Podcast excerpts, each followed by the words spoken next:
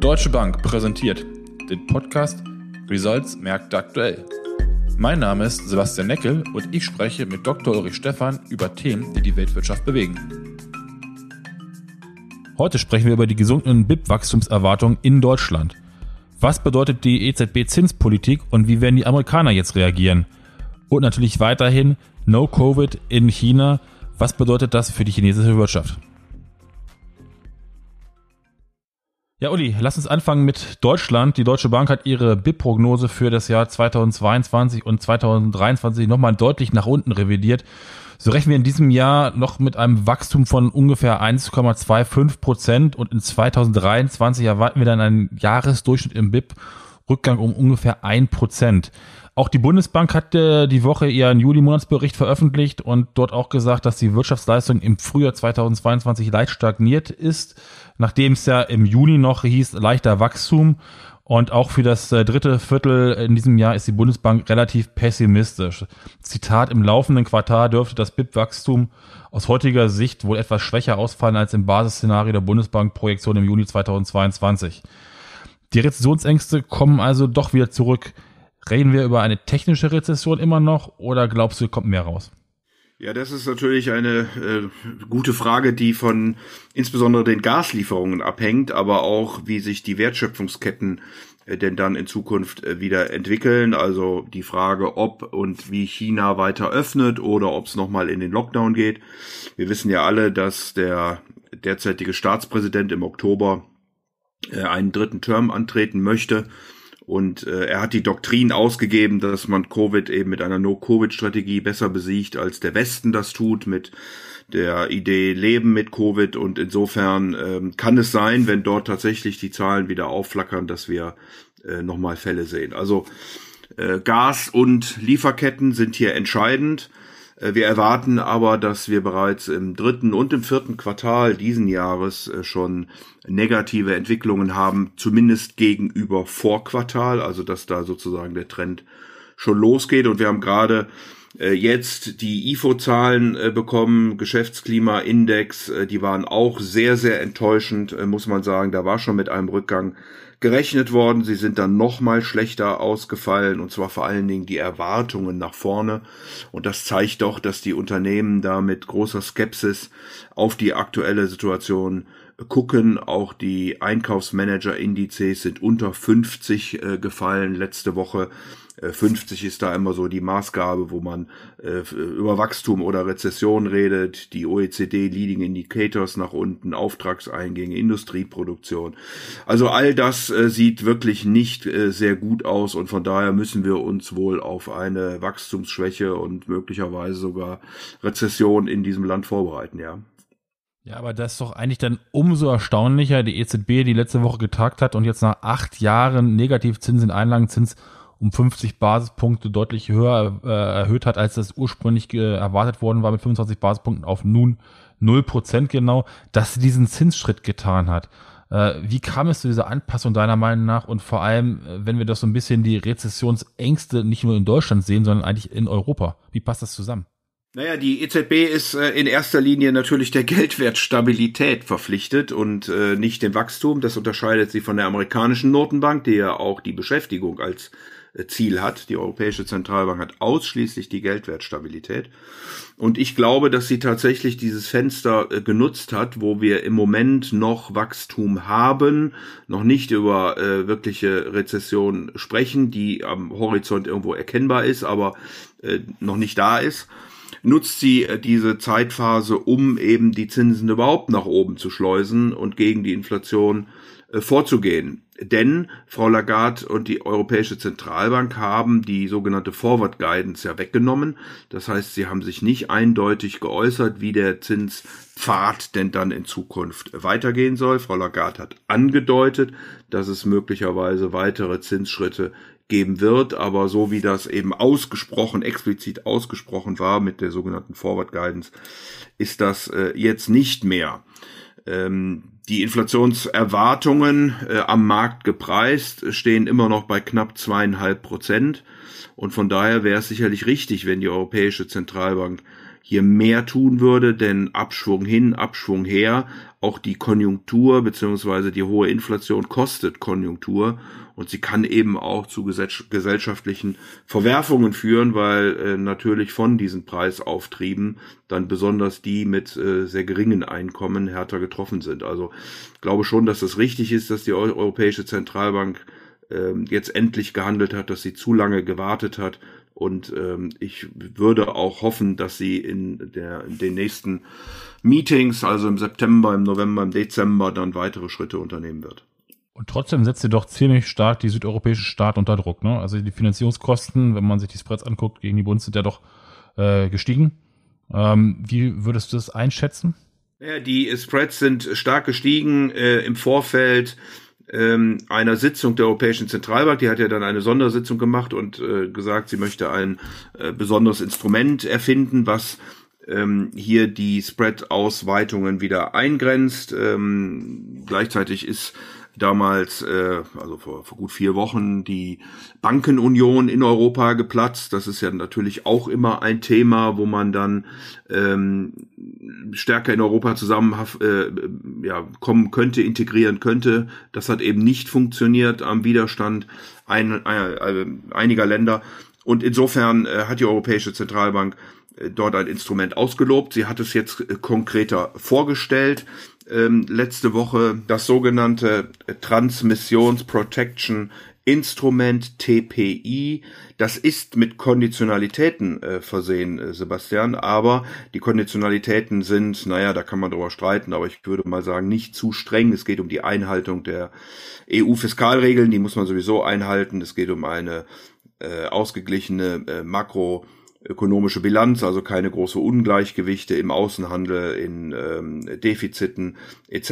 Es geht um die Tragfähigkeit der öffentlichen Finanzen und es geht um eine nachhaltige Wirtschaftspolitik, die die Europäische Zentralbank an ihren Plänen für Ausgaben und Reformen definiert.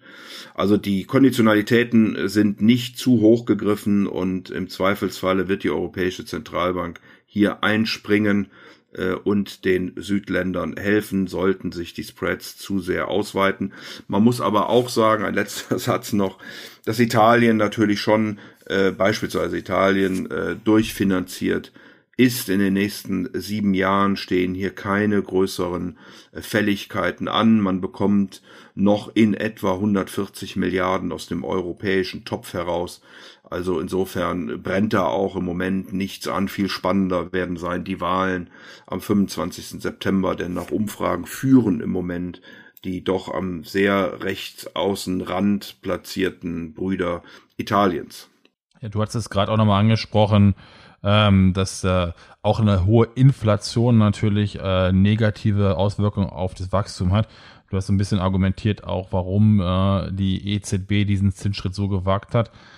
Wie hoch siehst du das Risiko ein oder die Wahrscheinlichkeit, dass man vielleicht doch noch relativ schnell von der jetzigen Meinung umdrehen könnte und es eventuell wieder zu negativen Zinssätzen kommen könnte? Das glaube ich ehrlich gesagt nicht, dass äh, das äh, passiert. Es würde überhaupt nicht äh, zu dieser Inflationslage äh, passen und ähm, die Inflation ist ja auch nicht nur im Zusammenhang mit den Energiepreisen. Das ist sicherlich ein großer Treiber, aber wir sehen eben doch mittlerweile, dass die Inflation äh, auf breiteren Füßen steht ähm, und wir müssen aufpassen, dass wir nicht noch Zweitrundeneffekte kriegen. Also dass wir hier nochmal negative äh, Zinsen kriegen, das glaube ich eher nicht. Die Frage ist, äh, wird die Europäische Zentralbank weiter durchziehen oder macht sie eine Pause? Und Pausen sind natürlich dann insbesondere auch im nächsten Jahr mit einer schwächeren wirtschaftlichen Entwicklung durchaus im Bereich des Möglichen. Ja, Pause macht wahrscheinlich die FED nicht, die diese Woche Mittwoch nochmal tagen wird, nachdem sie beim letzten Mal den Leitzins um 25, 75 Basispunkte angehoben hat geht ja momentan auch so die Erwartungshaltung äh, im Markt rum, dass die Fed wieder um 75 Basispunkte erhöhen wird. Wie groß siehst du das Risiko einer Abkühlung der US-Wirtschaft? Weil das sind ja schon anderthalb äh, Prozent, ist ja schon eine Ansage auf der einen Seite. Und auf der anderen Seite, wie stark siehst du damit den Euro weiterhin gegen US-Dollar unter Druck? Ja, das ist sozusagen die große Diskussion im Moment an den Kapitalmärkten, äh, Sebastian, inwieweit wir hier tatsächlich ähm, eine Rezession bekommen, inwieweit die Fed es schafft, ein Soft Landing hinzubekommen. Also erklärtermaßen will man ja die Wirtschaft bremsen. Äh, Jay Powell hat auch beim letzten Mal in der Pressekonferenz gesagt, dass auch die Arbeitslosigkeit steigen wird. Also das nimmt man auch in Kauf. Da ist man auch schon insgesamt ein äh, gutes Stück vorangekommen, in Anführungsstrichen. Also nicht so sehr bei der Arbeitslosigkeit, aber im Bremsen äh, der Wirtschaft. Äh, das kann man auch sehen. Auch hier sind die Stimmungsindikatoren etc. zurückgekommen. Ähm, und es wird sehr spannend sein zu beobachten, ob die amerikanische Notenbank es wirklich äh, schafft. Die Inflationserwartungen sind auch in Amerika äh, deutlich äh, gesunken, liegen aber immer noch bei 5,6 Prozent. Und ich glaube, worauf die Fed tatsächlich wartet oder was sie jetzt noch in Augenschein nimmt, ist, dass auch die echte Inflation runtergeht. Die letzten Zahlen lagen bei 9,1 Prozent.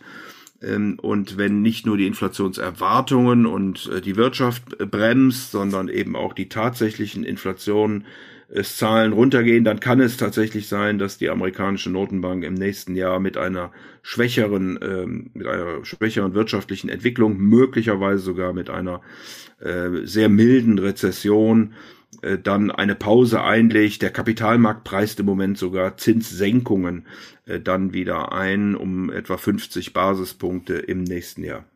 Ja, lass uns weiter Richtung Großbritannien gucken. Nachdem ja ähm, Boris Johnson seinen Rücktritt als Parteichef bekannt gegeben hat, ist, hat das britische Pfund erstmal zulegen können gegenüber dem Euro, hat sie danach aber wieder äh, leicht abgeschwächt. Äh, mit der offiziellen Erklärung ist erstmal ein Stück Unsicherheit aus dem Markt verschwunden, aber reicht das vor dem Hintergrund der Einheit der Inflation im Land und den trüben wirtschaftlichen Perspektiven für einen nachhaltigen, ja, nachhaltige Aufwärtsbewegung? Ja, ich glaube schon, dass das britische Pfund zum Euro in äh, dieser Range bleiben wird, wo wir uns ja schon äh, eine ganze Zeit lang bewegen, zwischen äh, 85 und 95. Es kommt natürlich auch ein bisschen drauf an, wer denn jetzt Nachfolger von Boris Johnson äh, werden wird. Wir haben Liz Truss äh, und ähm, Rashi Sunak hier, äh, die äh, sich um dieses Amt bemühen. Am 5. September äh, werden wir eine Entscheidung haben. Ähm, gerade die ehemalige Außenministerin oder Außenministerin Großbritanniens ähm, will einen härteren Brexit-Kurs fahren. Also hier vor allen Dingen die Diskussion Nordirland, Irland nochmal aufmachen und den Grenzverkehr. Sie will das Ganze mit Fiskalpolitik unterstützen. Das würde wahrscheinlich dann dem britischen Pfund äh, eher weniger helfen. Ähm, Sunak ist sicherlich hier äh, deutlich moderater. Äh, die Inflation dürfte steigen, das hat auch die Bank of England immer wieder betont, weil natürlich im Herbst wieder Preisanpassungen kommen, die eben regelmäßig ähm, stattfinden in Großbritannien, äh, Preisanpassungen für die Energieversorgung der Konsumenten. Und äh, man sieht das eben, dass die Inflation dann steigt. Äh, die Bank of England redet von zwei Prozent. Die Konsumentenlaune äh, fällt, äh, der Konsum insgesamt, also die Einzelhandelsumsätze leiden jetzt schon. Ähm, und insofern glaube ich nicht, dass das britische Pfund hier in den nächsten äh, Wochen und Monaten zu einer expliziten Stärke ansetzen wird, sondern äh, wahrscheinlich in dieser Range verbleiben und eher in die 90er zurückkehren wird, ähm, als auf die tiefen 80er zu fallen. Aber ein positives Szenario Richtung doch wieder ein bisschen stärkere Annäherung an die EU, das siehst du momentan nicht. Das ist im Moment nicht wirklich zu erkennen. Man muss mal gucken, wie Sunak möglicherweise reagiert. Aber ähm, wie gesagt, äh, die Stimmung in Großbritannien ist eher nicht in diesem Bereich. Ähm, man konzentriert sich doch sehr stark jetzt äh, auf sich selbst, nachdem man den Brexit verzogen hat. Und es gibt eben immer wieder diese Diskussionen um Nordirland, äh, wie die äh, Grenze, wie der Grenzverkehr dort gestaltet wird. Da sehe ich im Moment äh, wenig äh, Hoffnung, dass wir da sehr schnell eine Lösung sehen werden. Ja, lass uns zu guter Letzt mal Richtung China gucken. Das chinesische Wirtschaftswachstum verlangsamte, verlangsamte sich im zweiten Quartal infolge der drastischen Lockdown-Politik in China im April, Mai auf magere 0,4 Prozent. Dabei verhinderte die Lockerung der Covid-19-Restriktionen sowie massive staatliche Unterstützung, wir hatten die letzten Male ja darüber auch gesprochen, im Juni Schlimmeres. Das half, damit zumindest der letzte Monat im letzten Quartal ein wenig mehr Rückenwind ausgestrahlt hat. Auf der anderen Seite ist natürlich hoffnungsvoll, dass der Zuwachs äh, im Einzelhandelsumsätzen doch um 3,1 Prozent überraschend stark gestiegen ist. Wie blickst du auf das zweite Halbjahr in China und vor allem die Frage, werden wir weitere fiskalpolitische Stimuli sehen? Ja, ich nehme an, dass das äh, genauso kommen wird. Ähm, wir hatten ja ganz am Anfang zu Deutschland und den Lieferketten schon gesagt, dass äh, man natürlich China mit im Blick haben muss, ähm, dass China eben diese Doktrin der äh, Lockdowns und No-Covid-Strategie äh, sicherlich mindestens bis in den Oktober hinein äh, verfolgen wird. Von daher bleibt das spannend äh, zu beobachten. Aber die chinesische Regierung hat ähm, gesagt, dass sie Gelder äh, immerhin 220 Milliarden äh, Dollar äh, an Ausgaben für Infrastruktur aus dem Jahr 23 jetzt schon mal vorziehen möchte. Das hat sie auch in den letzten Jahren gemacht, aber noch nie so prominent und so frühzeitig gesagt. Äh, also offensichtlich braucht auch Xi Jinping äh, eine gute äh, Stimmung im Land und natürlich ist ein Wachstum von nur zweieinhalb Prozent im ersten Halbjahr viel zu wenig. Es müssen Arbeitsplätze geschaffen werden im zweistelligen Millionenbereich. Ähm, und von daher ist Wachstum einfach notwendig. Ich gehe davon aus, dass die chinesische Regierung die kommunistische Partei weiter unterstützen wird und wir dann ein deutlich höheres Wachstum im zweiten Halbjahr sehen werden. Wie gesagt, äh, man muss einen Blick auf Covid haben und man muss sicherlich auch einen Blick auf den Immobilienmarkt haben, der ja doch zuletzt wieder etwas geschwächelt hat und wo es ja Diskussionen darum geht, dass einige ähm, Anleger beziehungsweise Käufer von Immobilien ihre Hypotheken nicht mehr bedienen wollen für Immobilien, die eben nicht zu Ende gebaut worden sind. Auch hier greift im Moment die kommunistische Partei ein also ich glaube schon, dass wir äh, ein höheres Wachstum im zweiten Halbjahr sehen werden. Ja, vielen Dank, Uli. Ich glaube, es wird weiterhin auch die nächsten Wochen und Monate extrem spannend, abwechslungsreich bleiben. Wir hatten es angesprochen, die, die gestiegenen Leitzinssätze in, der, in Europa, beziehungsweise auch die jetzt äh, wahrscheinlich kommenden in den USA. Und natürlich auf der anderen Seite die ganzen geopolitischen Folgen, die du genannt hattest, ob das der Russland-Ukraine-Krieg ist, ob es äh, die Covid-Strategien sind, Lieferkettenprobleme. Alles Punkte, sage ich mal, die uns sicherlich auch über den Sommer begleiten und dafür sorgen werden, dass dieser Sommer sicherlich nicht ein Sommerloch wird. Vielen Dank, Uli. Sehr gern.